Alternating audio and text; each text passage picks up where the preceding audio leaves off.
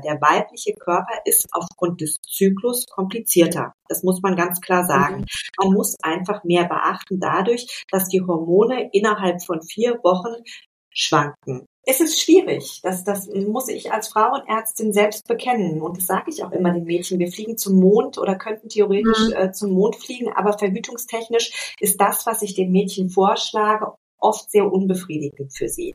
Der neue Gesundheitspodcast aus Österreich. Now. Die Health Podcast bei Alpha Tauern. Daniela und Bernhard Sebastian Lürzer suchen gemeinsam mit Expertinnen und Experten wöchentlich Antworten auf die Frage, wie man ein gesundes, vitales und langes Leben führen kann. Herzlich willkommen und viel Spaß beim Reinhören. Human rights are woman rights and woman rights are human rights. Mit diesem Zitat von Hillary Clinton starten wir in unsere heutige Folge, wo es um das Thema Frauengesundheit geht. Frauen werden bei gesundheitlichen Themen nicht nur vernachlässigt, sondern sie wurden erheblichen Gefahren ausgesetzt und wären das nach wie vor. Beispiel Herzinfarkt. Nicht nur an Universitäten und Ausbildungsstätten werden die Symptome eines Herzinfarkts nach wie vor mit Brustschmerzen, möglicherweise in den Arm ausstrahlend und Atemnot gelehrt. Obwohl mittlerweile hinreichend bekannt ist, dass diese klassischen Symptome hauptsächlich bei Männern vorkommen und Frauen eher über allgemeines Unwohlsein, Oberbauchschmerzen und Übelkeit klagen. Erkrankungen, die nur Frauen betreffen, wie die Endometriose, wurden lange Zeit nicht ernst genommen und das, obwohl schätzungsweise jede zehnte Frau darunter leidet. Warum schätzungsweise? Weil man es bis heute schlicht nicht genau weiß und nach wie vor von einer hohen Dunkelziffer ausgeht. Was braucht es also, um das Thema Frauengesundheit endlich in den Fokus des Interesses zu rücken? Mutige Frauen, die den Finger in die Wunde legen und es immer wieder publik machen. So wie unser heutiger Gast. Dr. Judith Bildau. Sie ist Fachärztin für Fraulheimkunde und Geburtsmedizin, lebt und arbeitet in Italien. Ihre Herzensangelegenheit ist jedoch die Frauengesundheit mit all ihren Facetten. Herzlich willkommen, Dr. Judith Bildau. Hallo, vielen, vielen Dank für die Einladung. Ich freue mich sehr. Liebe Judith, vielen Dank auch, äh, dass wir heute mit dir über dieses Thema sprechen dürfen. Ähm, wir haben jetzt eingangs schon ein bisschen darüber gesprochen und es war auch für uns in den letzten Monaten auch immer mehr äh, neue Erfahrungen, wie unterschiedlich es in der Medizin hier äh, zwischen Mann und Frau aussieht. Und man sieht ja in der Gesellschaft oft häufig leider noch, dass die Frauen als das schwächere Geschlecht dargestellt werden, was jedoch überhaupt nicht stimmt. Und damit wir unsere Zuhörerinnen, hoffentlich auch Zuhörer, äh, ein bisschen abholen können von Anfang an, vielleicht kannst du uns so ein bisschen die größten Unterschiede zwischen Männern und Frauen aus medizinischer Sicht äh, aufzeigen. Ja, also das ist ähm, tatsächlich etwas, was jetzt erst so gefühlt in den letzten Monaten oder letzten ein, zwei Jahren aufkommt, das Thema Gendermedizin. Und ich bin extrem dankbar darüber, ähm, muss aber auch selbst zugeben, dass ich mich lange nicht wirklich äh, damit befasst habe, weil ich das überhaupt nicht gelernt habe, weder, weder an der Universität während meiner, äh, während meines Studiums, noch auch in meiner Facharztausbildung, Fachärztin-Ausbildung, obwohl ich Frauenheilkunde, ähm, ähm, obwohl ich ja die, die Aus Ausbildung zur Fachärztin ähm, in der Frauenheilkunde und Geburtsmedizin gemacht habe, war mir gar nicht so klar, wie gravierend die Unterschiede zwischen Männern und Frauen ist. Ähm, das habe ich erst während meiner äh, während meiner beruflichen äh, Anfangszeit äh, gemerkt. Ich habe gesehen, irgendwie, äh, da stimmt doch etwas Grundlegendes nicht. Und jetzt zu der Frage nochmal, was ist eigentlich unterschiedlich? Also natürlich ist die äh, Physiognomie unterschiedlich. Das beginnt schon in der Pubertät, dass Mädchen und Jungen ganz unterschiedlich in die Pubertät kommen und diese Pubertät auch ganz unterschiedlich erleben und leben. Das ist so das Erste. Und dann ist es so, dass sich im Laufe der Zeit auch zunehmend die äh, ja, Physiologie des weiblichen und männlichen Körpers unterscheidet. Also Frauen haben, Frauen und Männer haben eine ganz unterschiedliche Stoffwechselleistung. Sie scheiden ganz unterschiedlich aus. Das heißt, sie haben eine ganz unterschiedliche Nieren- und Leberleistung. Der Metabolismus funktioniert völlig anders. Und dann ist es so, dass auch Krankheiten ganz anders erlebt werden und auch ganz andere Symptome aufzeigen können. Gutes Beispiel ist eben der Herzinfarkt. Ähm, da äh, wissen wir, wir haben da eindeutige Zahlen zu, dass der Herzinfarkt nach wie vor bei Frauen viel später erkannt wird, weil sie einfach ähm, in Anführungszeichen atypische Symptome zeigen. Also eben nicht das wie äh, klassischer Brustschmerz ausstrahlen in den Arm, ja klar Herzinfarkt machen wir ein EKG, sondern äh, ganz erstmal untypisch für uns untypische Symptom, für Frauen aber gar nicht so untypische. Und deswegen wird das deutlich später erkannt. Das ist auch beim Schlaganfall so.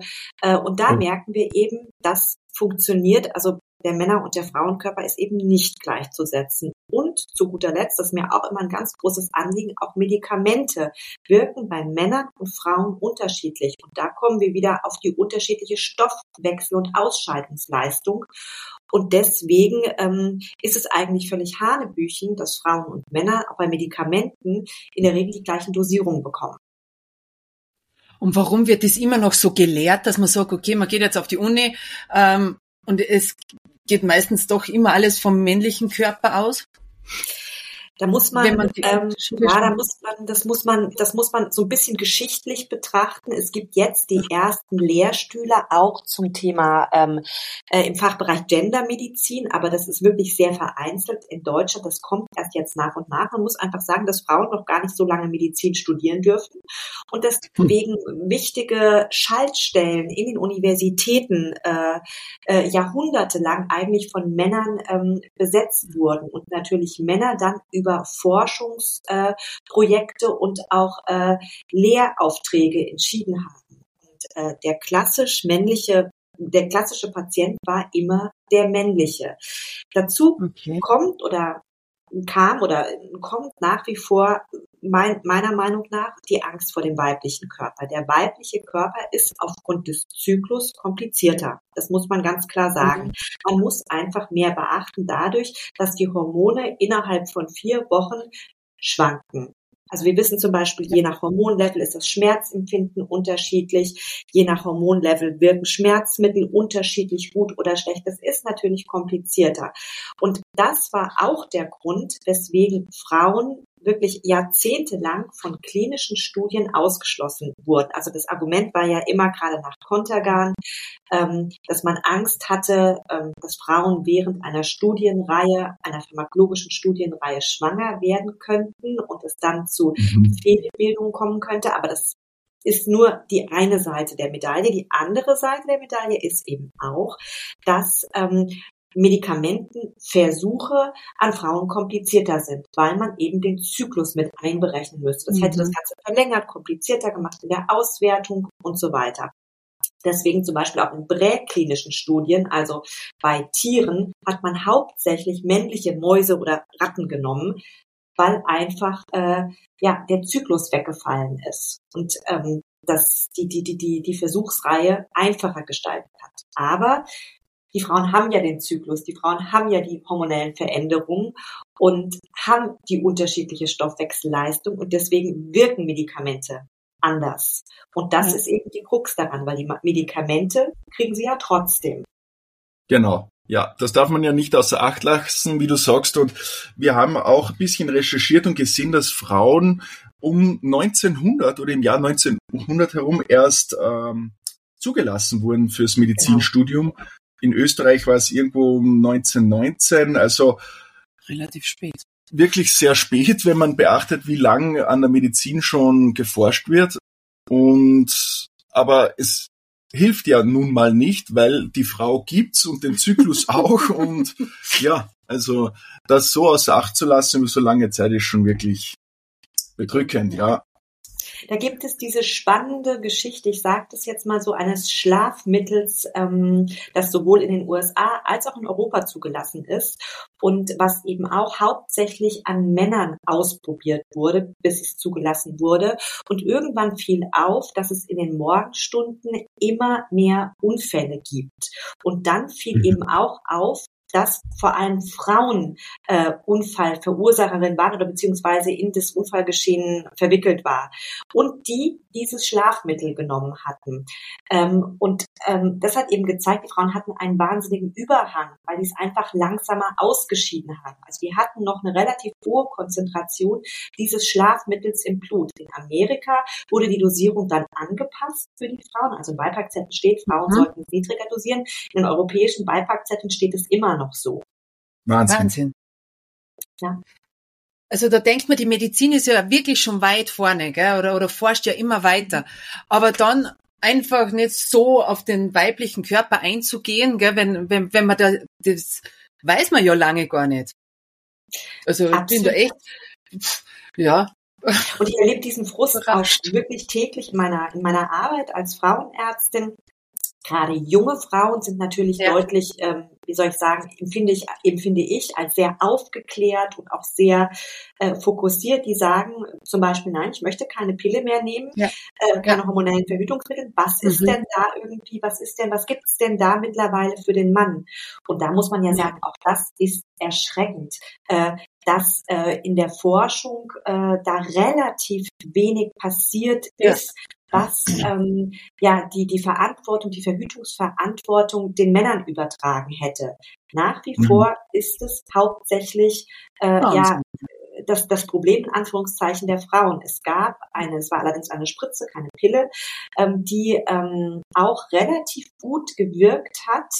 Ähm, und letztendlich ist dann aber die Versuchsreihe abgebrochen, also bei Männern ist die Versuchsreihe abgebrochen ähm, worden, weil äh, es zu starke Nebenwirkungen gab, wie zum Beispiel Depression, Kopfschmerzen, Stimmungsschwankungen, Libidoverlust.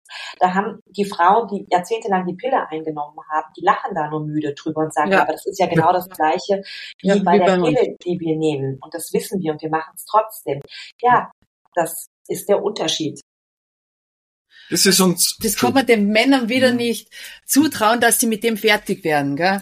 Man muss sagen, dass sich die Zulassungskriterien zwischen Pillenzulassung für die Frau und jetzt dieses Präparates für die Männer haben sich verändert. Ja, also die mhm. Hürden sind höher geworden. Aber trotzdem, die Frauen nehmen ja trotzdem jeden ja. Tag zu Millionen eine Pille. Und ich bin ein großer Fan der Pille, weil sie natürlich eine große Errungenschaft für die Frauen war, für die Frauenbewegung war und auch medizinischen Nutzen hat. Aber es ist ein Medikament und es ja. hat Nebenwirkungen. Das muss man ganz klar sagen. Und diese Nebenwirkungen tragen eben die Frauen. Es ist mir gerade auf der Zunge gelegen. Wir hatten nämlich vor ein paar Wochen eine Folge mit einem äh, Frauenarzt in Salzburg, der vorwiegend mhm. auch in der Hormontherapie spezialisiert ist. Und der hat es sehr ähnlich wie du ja. gerade ausgedrückt, ähm, eben auch, warum Verhütung immer Frauensache ist. Seiner Ansicht nach ist es immer Männersache. Und da sind wir auch ein bisschen in das Thema der Pille eingegangen, wo man eben wirklich sieht, wie, was das auch für die Frau für ihre Nebenwirkungen hat. Und nur weil die Männerwelt vielleicht damit nicht zurechtkommen will, weil man, denke ich mir mal, sagt, okay, das war jetzt bei der Frau eh immer schon so, also kann es auch bleiben. Finde das auch ein Wahnsinn und überhaupt nicht richtig und bin auch durchaus der Meinung, dass Verhütung Männersache ist und beide betrifft.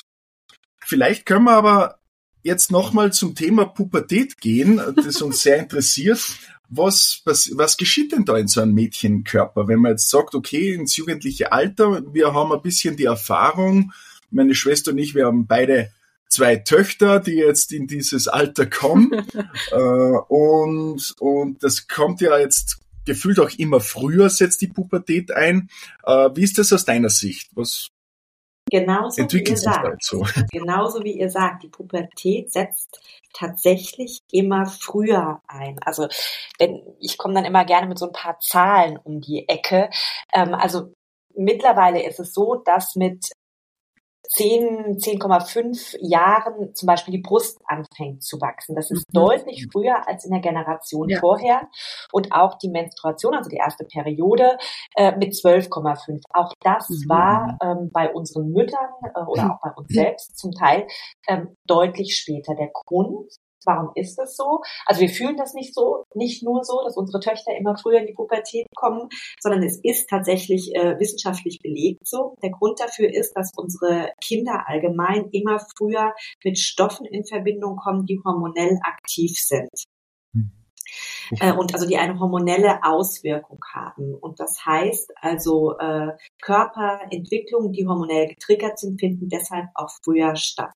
Das ist die eine Erklärung, die wir haben. Die andere Erklärung ist, ähm, dass unsere Kinder, und das wissen wir auch ähm, schon, schon etwas länger, unsere Kinder sind tendenziell, haben immer mehr übergewichtige Kinder. Also unsere Kinder aufgrund von Ernährungsfaktoren, weniger Bewegung und so weiter, das wissen wir, wiegen unsere Kinder mehr und haben mehr Fettgewebe.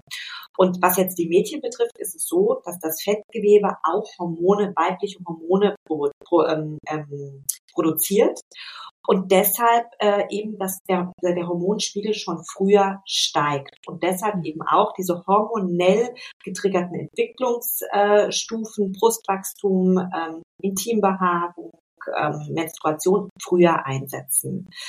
Ähm, also das sind so diese äußerlichen Merkmale, die eben, ähm, die eben, die eben kommen. Das ist wie gesagt Brust, Blutung, monatliche oder fast monatlich. Am Anfang kann es ja sehr unregelmäßig sein ähm, dann Intimbehaarung, auch Behaarung unter, unter den Achseln, ähm, Hautveränderung und so weiter. Das ist so das, was wir bei den Mädchen sehen, was wir bei unseren Jugendlichen grundsätzlich eher nicht sehen, sondern das sehen wir dann eher im Verhalten, ist, dass auch das Gehirn in der Pubertät äh, ja eine wahnsinnige Entwicklung durchmacht. Und das wissen wir noch gar nicht so lange. Das ist eher so äh, Gegenstand der Forschung der letzten Jahre. Also wir haben ja immer gesagt, irgendwie, äh, die, die sind so komisch, die Pubertiere, ähm, mhm. die, die verhalten sich so, dass wir das gar nicht verstehen können. Also die können überhaupt keine Risiken mehr abschätzen. Warum sind die, bringen die sich da in Situationen, äh, in denen sie dann unsere Hilfe brauchen und so weiter. Also wir wissen, dass sich das Gehirn in der Pubertät, und das ist bei Jungen und Mädchen gleich, oder ähnlich,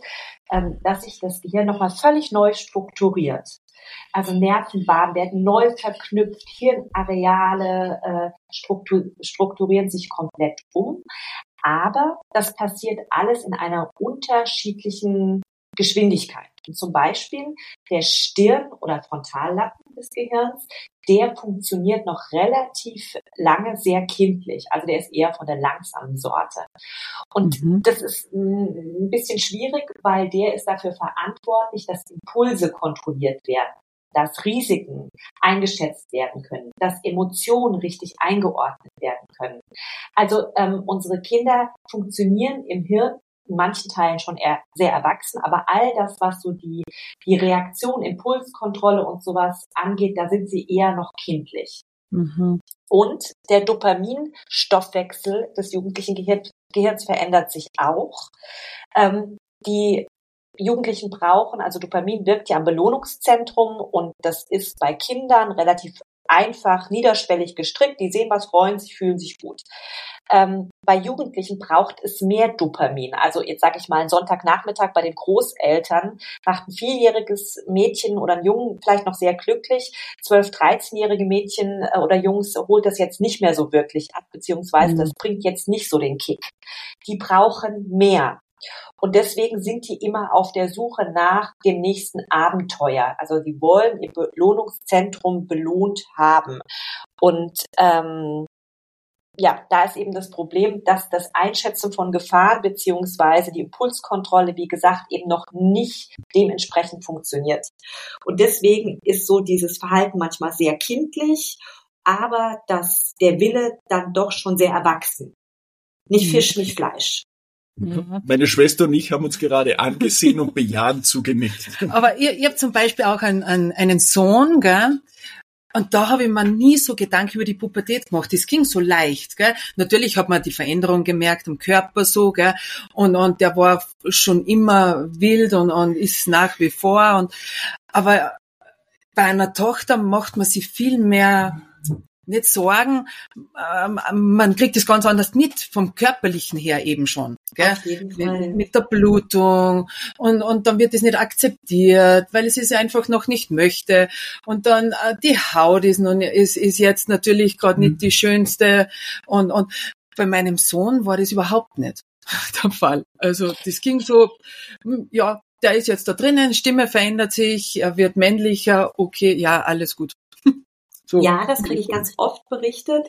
Also man muss erstmal dazu sagen, dass äh, Jungs zwei, drei Jahre später in die Pubertät kommen, zwei Jahre ungefähr später in die Pubertät. Mhm. Also das ist dann so der Moment auf dem Klassenfoto, wenn die Mädchen irgendwie im Kopf größer sind und ja. die Jungs noch so aussehen, mhm. irgendwie, als ob sie die kleinen Brüder sind. Und das, die Jungs finden, die Mädchen äh, streben dann eher auch so in die höheren Klassen und haben da so ihre ähm, ihren Schwarm oder sowas, weil die Jungs einfach aus der aus der eigenen Klasse noch sehr kindlich sind. Also das ist einfach setzt später ein.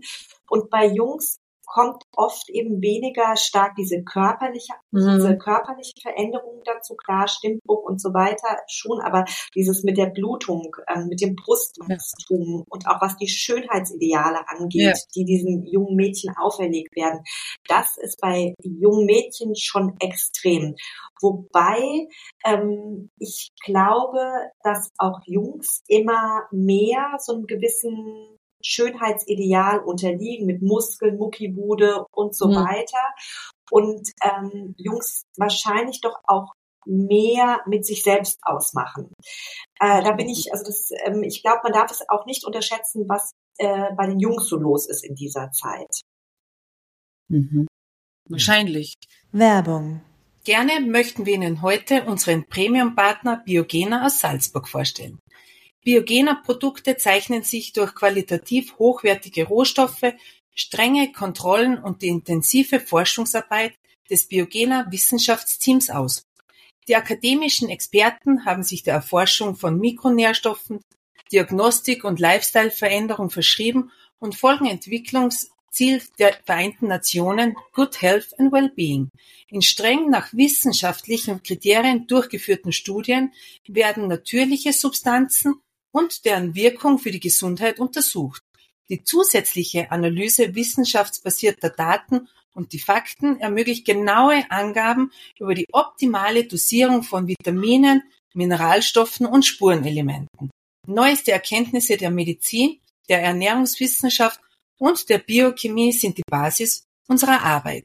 Ein ausgewähltes Sortiment ist ab sofort bei uns im Health Resort in Mini-Bundles erhältlich. Werbung Ende. Ja, ich habe das echt unterschätzt. Also ich habe mir immer gedacht, boah, das ist ja toll. Ja. Das, das geht so sang- und klanglos vorüber. Gell? Man hat schon mal kurz Streitereien oder so, das ist ja normal, aber nicht so wie jetzt. Man muss natürlich ehrlich sagen, was in so einem Frauenkörper von der Pubertät an los ist und sich da verändert, das ist schon ja. wirklich viel. Also ich kann es eben auch noch aus eigener Erfahrung von meiner zwölfjährigen Tochter sagen ähm, die jetzt auch schon voll in der Pubertät angekommen ist, aber da ist schon, da, da entwickelt sich viel und verändert sich mhm. viel. Ja, und das ist belast, kann ja, kann ja auch oder bei vielen Mädchen den Alltag sehr belasten. Also so eine Menstruation, genau. gerade bis sich das eingespielt hat, mhm. ähm, beziehungsweise alles, was damit so verbunden ist, Unterleibsschmerzen, mhm. ähm, Kreislaufprobleme, die Sorge, in anzufangen zu bluten und man merkt es selbst nicht, aber die anderen und so weiter. Das ist ja, ein ganzes ja. Paket, was diese Mädchen so mit sich tragen. Da gibt's viele Berührungspunkte, ja, das stimmt. Mhm. Damit wir jetzt vielleicht das Thema noch äh, weiterspielen und rund machen, was empfiehlst du in Form der Verhütung? Also wie, wir hatten ja das schon kurz angesprochen und wir sind auch der, so. der, Meinung, dass die Männer da genauso dazugehören und sich Gedanken machen müssen. Ähm, was empfiehlst du, wenn jetzt so ein pubertierendes Mädchen kommt und dir die Frage stellt, wie sie das am besten machen soll? Also es ist schwierig. Das, das muss ich als Frauenärztin selbst bekennen. Und das sage ich auch immer den Mädchen. Wir fliegen zum Mond oder könnten theoretisch mhm. äh, zum Mond fliegen, aber verhütungstechnisch ist das, was ich den Mädchen vorschlage, oft sehr unbefriedigend für sie. Also zunächst mal, ähm, wenn man jetzt sagen würde, also es wollen ja viele Mädchen verständlicherweise auch jetzt nicht per se immer die Pille. Die Pille wurde ja früher oder viele Jahrzehnte einfach so irgendwie zum Teil auch am Tresen in der Praxis einfach so ausgegeben, quasi wie so ein mhm. Lifestyle-Produkt, irgendwie schöne Haut, schöne Haare und so mhm. weiter, ähm, große Brust, äh, whatever. Und ähm, da, das wurde ja nicht dementsprechend, also die Aufklärung hat gefehlt, auch die Selektion in dem Sinne, welches Mädchen darf denn die Pille nehmen, welche sollte da eher vorsichtig sein aufgrund einer Familienanamnese oder sowas. Ne? Das ist, das ist ja komplett weggefallen. Das war ja sicherlich so. Jetzt hat sich das gewandelt und jetzt ähm, gibt es ja so eine richtige Anti-Pillen-Bewegung, die ich auch nicht teile. Aber ich bin natürlich davor, dafür, dass wir das als Medikament betrachten. Und es gibt natürlich viele Mädchen, die sagen, nö, ich will eigentlich kein Medikament nehmen. Oder wirklich mhm. auch ein Problem damit haben, weil sie sie einfach nicht gut vertragen. Ich wehre mich auch immer gegen den Begriff die Pille, weil es gibt nicht die Pille. Wir haben mittlerweile unzählige Präparate in unterschiedlichen Kombinationen, also Zusammensetzungen, äh, Dosierung und so weiter. Aber es ist tatsächlich immer noch so, dass eine der Pillen beziehungsweise ein hormonelles Verhütungsmittel, das äh, kann auch der Vaginalring oder ein Pflaster sein, für junge Mädchen immer noch die sicherste Verhütung ist. Ähm, ja, also ich habe Probleme damit, dass dafür habe ich auch zu lange im Krankenhaus gearbeitet und auch schon ganz viel gesehen. Ein Kondom kann ein sehr sicheres Verhütungsmittel sein und ist natürlich ohne Zweifel auch ein Schutz vor Geschlechtskrankheiten, ähm, also was Safer Sex angeht.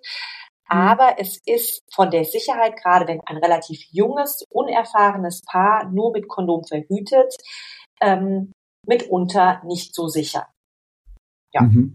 Und ähm, nach wie vor ist eine niedrig dosierte Pille, am besten aus einer der ersten Generation, also mit einem niedrigen Thrombose- und Embolierisiko, unter Überwachung der Frauenärztin und des Frau oder des Frauenarztes immer noch die sicherste Verhütungsmöglichkeit für die Mädchen. Kondom, wie gesagt, ist sicher also die Sicherheit äh, ist mit der Erfahrung verbunden und ähm, ja, das alles, was mit Körpertemperatur oder Zervixschleim mhm. zu tun hat, also was in die mhm. natürliche Richtung geht, das äh, halte ich für junge Mädchen also überhaupt nicht äh, äh, äh passend, weil ist, also der Zyklus ist zum ja. Teil noch so unregelmäßig und dazu, also es gehört wirklich, diese natürliche Familienplanung kann ein sehr sicheres Verhütungsmittel sein, aber nicht in der Pubertät. Dazu gehört eine gewisse Erfahrung mit dem eigenen Körper, dazu gehört ein regelmäßiger Zyklus, ein regelmäßiger Tagesablauf und das habe ich auch schon viel zu viel gesehen.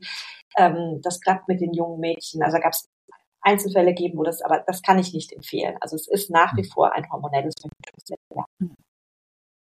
Hm. Mhm. Also die Pille. Die Pille oder der Vaginalring oder ein Pflaster. Also Pflaster ist auch so wie die, wie die Pille. Also genau. Okay.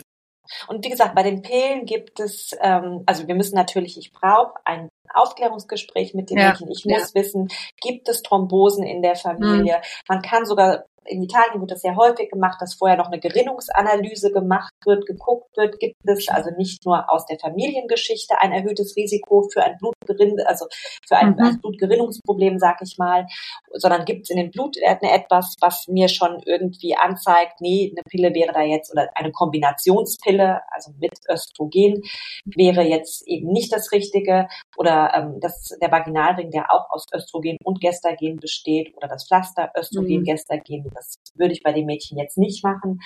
Ähm, aber wenn nichts dagegen spricht, ähm, ist es auf jeden Fall ein Versuch wert und bietet jetzt aus meiner Erfahrung ähm, den sichersten Verhütungsschutz für junge Mädchen.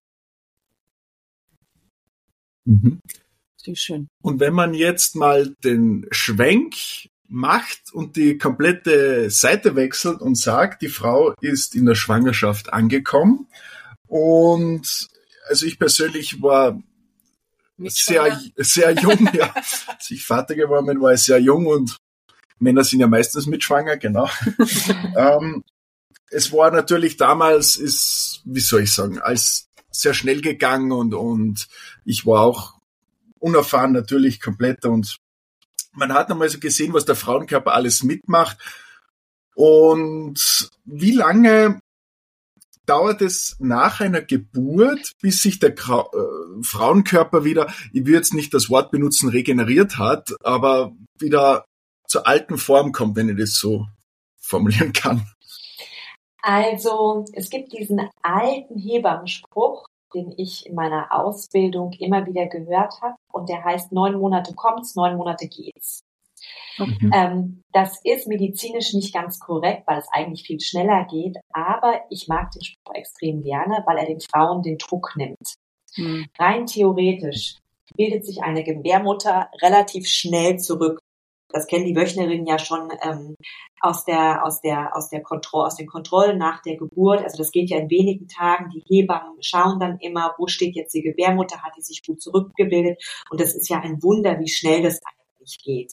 Ähm, nach mehreren Schwangerschaften äh, geht es manchmal langsamer oder es geht natürlich, die Gebärmutter bleibt immer ein bisschen größer. Ähm, und so weiter. Aber im Grunde geht das relativ schnell. Äh, auch das, ähm, also die Frauen haben ja, haben ja ein größeres Blutvolumen während der Schwangerschaft. Die Brust wächst und schwillt an und so weiter. Das geht eigentlich relativ schnell. Wir kennen die, die Weintage nach der Geburt, wo die Frauen auch, auch öfter mal ein Tränchen verdrücken, weil sich hormonell alles ganz schnell äh, quasi im Sturzflug wieder verändert. Aber ähm, was so das Gesamtpaket angeht, auch, ähm, sag ich mal, dass die Bauchdecke wieder straffer wird und sowas, das dauert einfach. Und wir kriegen da natürlich auch medial immer öfter gezeigt, wie schnell das angeblich gehen kann und auch soll, wenn äh, Schauspielerinnen oder Models oder was auch immer schon zwei Monate nach der Geburt wieder über Laufsteg laufen zum Beispiel. Ähm, und das ist natürlich eigentlich ein falsches Bild. Ähm, mhm. Es dauert im Grunde wenige Wochen, bis wenige Monate, aber ich tendiere auch dazu, äh, langsam, langsam mhm. und äh, bedacht und mit einem gesunden Maß, mit einem gesunden Blick auf den eigenen Körper und mit einem, mit einem stolzen, anerkennenden Blick ähm, auf den eigenen Körper. Es ist ja unvorstellbar, was so ein Körper dann überhaupt auch ähm, in einer Schwangerschaft so mitmacht oder was da passiert und dann bei der Geburt und so. Und da Wahnsinn. denke ich mir immer, man kann dann schon stolz sein auf seinen Körper, was der da alles leistet. Gell? Und dann kann ich mir danach sicher auch die Zeit nehmen ähm, und sagen, okay, ich gebe meinem Körper jetzt die Zeit, dass er sich regeneriert, dass wieder alles normal wird, ohne Druck. Absolut. Und ähm, das Wichtigste ist eine ausgewogene, gesunde, nährstoffreiche Ernährung. Gerade wenn ich stille, ist das ganz wichtig, weil die Natur ist natürlich schlau. Mhm. Die Kinder ähm, kriegen, kriegen, nehmen alles, weil sie wachsen und gedeihen sollen. Oft sehe ich dann die Mütter, die so aus dem letzten Loch pfeifen. Ähm, also auch die brauchen ganz viel Aufmerksamkeit und Liebe, genauso wie es ihrem Kind wie sie es ihrem Kind geben. Und äh, also da ist Druck irgendwie sofort wieder in die Lieblingsjeans passen zu müssen, ist da absolut fehl am Platz. Fehl am Platz, ja. Denke ich mhm. mal auch. Absolut, ja. ja. Also von außen betrachtet, ich als Mann empfinde dasselbe. Erstens einmal ist nicht jede Frau gleich. Ja. Ist alles wahnsinnig individuell, wie bei so vielen. Und auch das Thema Ernährung, jetzt haben wir schon, weiß ich nicht, 45 ja. Folgen äh, in unserem Gesundheitspodcast gemacht und die Ernährung spielt fast in allen Themen eine Rolle. Und ja, ist wichtig. Ich bin auch der Meinung, äh, die mentale, die mentale Gesundheit, dass sich die Frau nicht den Druck macht, ach, ich muss wieder in die Lieblingsjeans passen, wenn man das jetzt so als atypisches Thema nehmen kann. Da sollte man sich Zeit geben, weil was da alles in dem Frauenkörper los ist, das habe ich selber mitgemacht und das ist schon bemerkenswert. Das muss Absolut. man wirklich sagen. Und ich bin sehr dankbar, dass auch jetzt in der Frauenheilkunde immer mehr ähm, das Thema Ernährung oder Prävention auf den Plan kommt. Äh, weil das ist ja in jeder Lebensphase der Frau unheimlich wichtig. Also äh, Ernährung, das, was wir uns täglich zuführen, ist ja eine Art der Medizin beziehungsweise ein Investment in unseren Körper. Und das ist nach der Schwangerschaft zum Beispiel extrem wichtig. Das ist aber auch in den Wechseljahren extrem wichtig. Es ist eigentlich immer wichtig. Ja. Und da habe ich das Gefühl, das wurde ähm, ja relativ lange äh, ja gar nicht so beachtet. Ne, da mhm. wurde dann eher, ähm, also wenig präventiv gearbeitet. Ähm, ich habe auch das Gefühl, dass Frauen oft gar nicht so wissen oder gar nicht äh, erklärt bekommen, was, was, was brauchen wir eigentlich, was braucht unser Körper ja. eigentlich für die Knochengesundheit, für die Herz-Kreislauf-Gesundheit und so weiter. Ne? Und ich habe das Gefühl, da bewegt sich jetzt was und das finde ich ganz, ganz toll. Ja, also die Aufklärung ist sehr wichtig, in allen Bereichen eben. Also das geht von der Pubertät los über eben Schwangerschaft. Was jetzt noch ein Thema ist, was, was auch sehr interessant ist, ist zum Beispiel die Wechseljahre. Gell? Das ist so das Nächste, wo man sagt, okay, man kommt von der Pubertät da rein und das schwingt sich so durch über die Schwangerschaft und dann die Wechseljahre. Und da ist ja auch wieder, dass viele dann klagen, boah, mir geht's überhaupt nicht gut oder das wird auch dann oft nicht so ernst genommen. Gell? Genau. Und in den Wechseljahren verliert ja eine Frau 90 äh, Prozent ihrer hormonellen Versorgung. Genau. Und da fängt ja der ganze Körper kommt ja dann ins Schwanken. Also das ist ja nicht so nicht so, wo man sagt, okay, dann äh, nimm jetzt das Medikament und dann geht's dir schon besser. Das ist halt jetzt so. Genau, aber das ist auch etwas, ähm, was was ich immer wieder erlebe, ist dieses, dass Frauen ähm, signalisiert wird, stell dich nicht so an. Ja. Das wird jungen Mädchen signalisiert. Ja, genau. Ähm, stellt euch nicht so an, die Blutung ja. ist normal. Ähm, wir wissen, wir hatten das Thema ja im Intro, in der Einleitung schon, das Thema Endometriose. Also diese Frauen, ja. die unter Endometriose äh, leiden, die haben, also haben oft einen ganzen Arzt- oder Ärztin-Marathon hinter sich. Die haben viele Jahre erzählt bekommen, stell dich nicht so an, eine Blutung tut halt weh. Wir wissen nach wie vor nicht, wie viele genau. Frauen eigentlich betroffen sind, weil gar nicht wirklich geschaut wird und so weiter. Dann geht das weiter, auch in der Schwangerschaft äh, kriegen die Frauen äh, äh erzählt, äh, die Schwangerschaft ist keine Krankheit. Und sie können ja. unter einer Hyperemesis gravidarum leiden, also einer ausgeprägten Schwangerschaftsübelkeit. Sie können nur über der Toilettenschüssel ähm, hängen und trotzdem kriegen sie erzählt, eine Schwangerschaft ist aber keine Krankheit. Und das Gleiche ist bei den Wechseljahren. Das ist alles ganz natürlich. Da müsst ihr durch. Also ja. das ist etwas, was ähm, die Medizin Jahrzehnte, vielleicht auch Jahrhunderte lang, ja, sicherlich Jahrhunderte lang, war das so die Haltung, die in der Medizin vorgeherrscht hat Frauen gegenüber.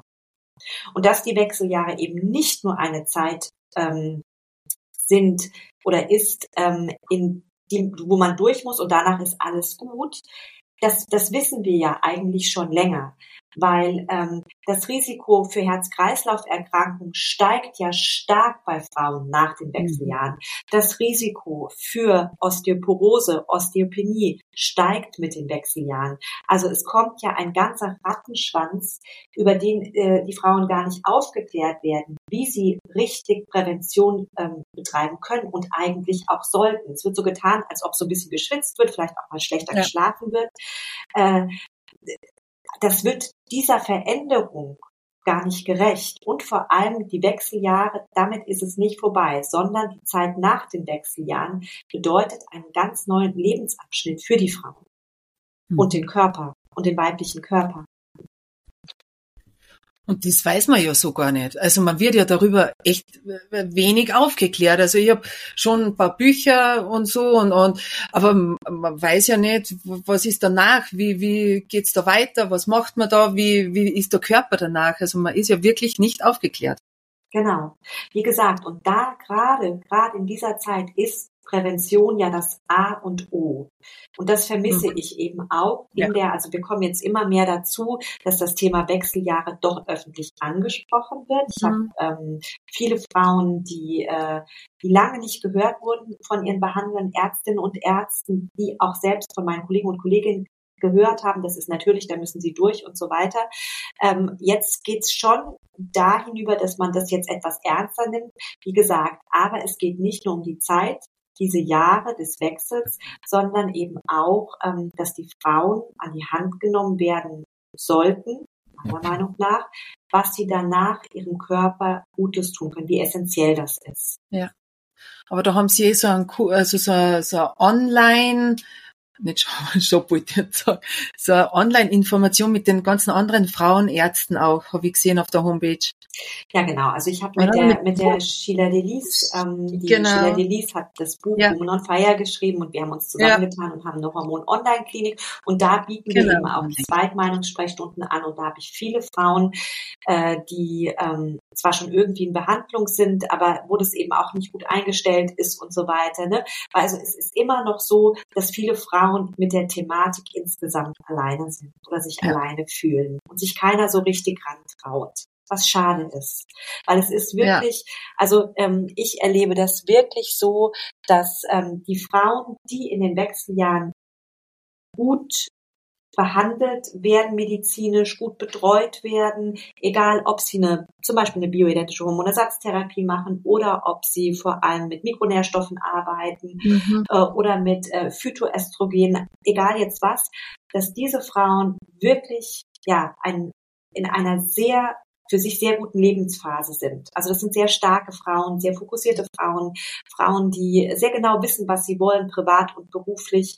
Und wenn die in ihrer Kraft sind, also ich habe keine der Frauen, oder ich erinnere mich jetzt an keine, die sagt, ich wäre jetzt gerne wieder 20 oder sowas. Ja. Es ist eigentlich eine spannende, aufregende, erstrebenswerte Lebensphase. Mhm. Schön, dass es sowas gibt. Absolut. Also ja, wir werden schön. Äh, diese. Online-Beratung auf jeden Fall in unsere Shownotes und überall reingeben für äh, einfach alle, die da Fragen haben oder unglücklich sind. Und so wie sich jetzt auch für mich das Bild darstellt, ist es immer auch die Vorsorge, die Prävention. Also wie man wirklich jetzt von der Pubertät an weg mit seinem Körper äh, umgeht und auf sich Acht gibt, mhm so stellt es mir die Sachlage jetzt dar, dann ist es auch in den Wechseljahren viel, viel einfacher. Und darüber genau. reden. Ganz genau. Offen darüber reden, offen ansprechen. Darüber reden. Ja. Es sollte nicht ein Tabuthema sein. Ja. Äh, bin schon der Meinung, dass diese Offen Zeiten vorbei reden. sind. Ja. ja. Ganz genau. Und Hilfe einfordern. Und wenn ich mich nicht ernst genommen fühle von meinem betreuenden mhm. Arzt oder meiner betreuenden Ärztin, dann kann, kann ich mir auch jemand anderen suchen. Also wir Frauen ja müssen in der Medizin nicht mehr betteln. Also wir dürfen nicht mehr in der Position sein, äh, wo wir betteln müssen um Anerkennung, um ähm, Ernst nehmen und um, um Respekt. Das, das muss vorbei sein. Also wir, wir dürfen, wir dürfen wirklich die beste Medizin für uns fordern. Stimmt. Und wir müssen ja, aufgeklärt sein. Jede Frau ja. kann ja, also jeder mein Ziel ist immer, die Frauen aufzuklären. Ich sag, möchte keiner Frau sagen, dass, also ich kann natürlich sagen, aus medizinischer Sicht empfehle ich das oder das, das ist klar, aber die aufgeklärte Patientin kann selbst entscheiden und das ist das Ziel, dass die Frau mhm. sagt, das ist jetzt für mich der richtige Weg, das möchte ich so, äh, begleiten Sie mich. Äh, oder ähm, ne, ich habe das probiert, ähm, ich habe das Gefühl, das passt für mich nicht, ne, aber eine Frau muss aufgeklärt äh, um ihrer Möglichkeiten sein. Ja. Stimmt. Absolut richtig. Deshalb sind wir auch sehr froh, dass wir heute mit dir diese Folge machen dürfen. Und wir sind jetzt irgendwo schon an einer Zeit angelangt, wo es dem Ende zugeht, obwohl es noch ewig weitergehen könnte. Vielleicht denken wir mal daran, eine zweite Folge zu machen. Das denn das ja. Thema Frauengesundheit ist so facettenreich und groß. Und da werden wir sicher auch in Zukunft dranbleiben, weil es uns einfach am Herzen liegt, hier das Ganze publik zu machen. Ich danke euch sehr. Ich danke euch sehr für die Gelegenheit. Wie gesagt, das Thema ist so unerschöpflich. Ja. Und äh, vielleicht melden sich ja auch ein paar Frauen ähm, oder fühlen sich durch die Folge genau. angesprochen und haben so das Gefühl, ja, genau das. Und das ist ja eigentlich das, was wir wollen. Wir wollen ja einfach genau. auch Frauen motivieren, darüber zu sprechen ähm, und sich auszutauschen. Genau, raus aus dem Tabu. Die Frauenmedizin, Frauengesundheit ja. muss raus aus dem, genau. aus dem Tabu. Tabuthema, ja. Wir werden unser, unseres dazu beitragen, das Ganze publik zu machen und öffentlich zu machen und wirklich zu pushen. Wir haben jetzt noch ein paar kurze Fragen zu dir, zu deiner Person. Vielleicht äh, hast du da kurze Antworten für uns. Wir haben ja auch schon gesprochen, du sitzt aktuell im schönen Rom. Ja. Wie ist es da zur Zeit? Vorweg noch mal kurz. Also wir sind ja Obertauern, tiefster Winter, viel Schnee zum Glück, ja. den wir ja brauchen. Äh, wie ist es bei dir aktuell? Heute ist es etwas grau. Heute ist es nicht mhm. ganz so schön, aber ähm, in den nächsten Tagen soll es sonnig werden und dann ist sogar der Januar in Rom richtig schön. Ach, das glaube ich. Können, können wir uns gut vorstellen. Ähm, gibt es eine Reise, die du bis jetzt gemacht hast, die dir besonders in Erinnerung geblieben ist? Ja, wir waren letztes Jahr segeln an der Amalfiküste mit der ganzen Familie. Meine Mama war sogar dabei. Also ich glaube, das wird eine Reise, die mir ewig in Erinnerung bleibt. Also ich fand das, also da habe ich manchmal an Deck gestanden und mir sind Tränen in die Augen gekommen, weil das einfach so wunderschön ist.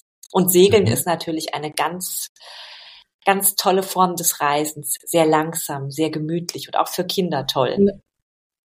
Auch für Kinder toll. Das wäre eine Option. Ja. Schauen wir mal.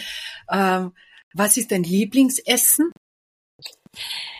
Also ich ernähre mich wirklich äh, aus geschmacklichen Gründen sehr gesund. Ich esse unheimlich gern frisches Gemüse und frischen Salat. Ja. Ich esse wenig Fleisch. Ähm, ich mag äh, Meeresfrüchte und Fisch sehr gerne.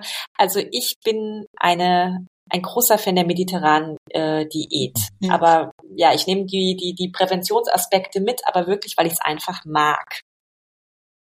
Schön. Ähm, und welche Hobbys hast du? Eieiei, ich habe manchmal relativ viel, oder ich habe relativ wenig Zeit für Hobbys, aber natürlich so, ja. also ich was ich brauche und was ich auch gerne mache, wenn es die Zeit zulässt, ist Sport. Ich brauche Sport, mhm. um mich wohlzufühlen. Ich, ja, ich brauche das, ich merke das, ähm, wie gut mir das tut und ich mache es einfach gerne. Ich äh, lese extrem gerne, ich reise extrem gerne. Ähm, je größer meine Töchter werden, umso lieber und gern reise ich mit ihnen. Ich habe total Spaß mhm. mit denen, so die Welt äh, zu, zu erkunden. Das finde ich einfach, ja, traumhaft. Ähm, das sind so die Sachen. Ich glaube, Sport, Lesen, Reisen, ähm, das ist das ist das, wo ich meine Energie tanke. Freunde, Schön. also hier in Italien ist es natürlich so diese Wochenenden mit den langen Abendessen und äh, mhm. relativ äh, äh, viel im Jahr auch draußen. Das sind so, also das sind so die die die Momente, wo ich wo ich Energie tanke und und Lebensfreude speichere. Und falls du im schönen Rom sitzt und von den weißen Bergen träumst, bist du auch bei uns herzlich willkommen. Falls du auch den Wintersport magst oder Skifahrerin bist oder Snowboarderin bist, ja, dann gerne auch bei uns. Das, das, das, ich melde mich, na klar. in die, genau. in die, in die nördlichen Berge, genau. Wunderbar, vielen Dank für deine Zeit und wie gesagt, wir werden auf jeden Fall dranbleiben. Wir finden mhm. das sehr spannend, was du machst und auch sehr beeindruckend und vielleicht hören ja. wir uns wieder einmal. Ich danke euch sehr und sehr, sehr Dankeschön. gerne. Danke. Alles Gute für dich. Danke. Tschüss. Tschüss. Haben Sie ein Thema, welches Sie brennend interessieren würde? Gerne können Sie uns Ihre Anregungen und Wünsche mitteilen. Wenn Ihnen diese Folge gefallen hat, freuen wir uns über eine positive Bewertung auf den diversen Plattformen. Abonnieren Sie unseren Podcast, um keine Folge mehr zu verpassen. Bis bald und bleiben Sie gesund.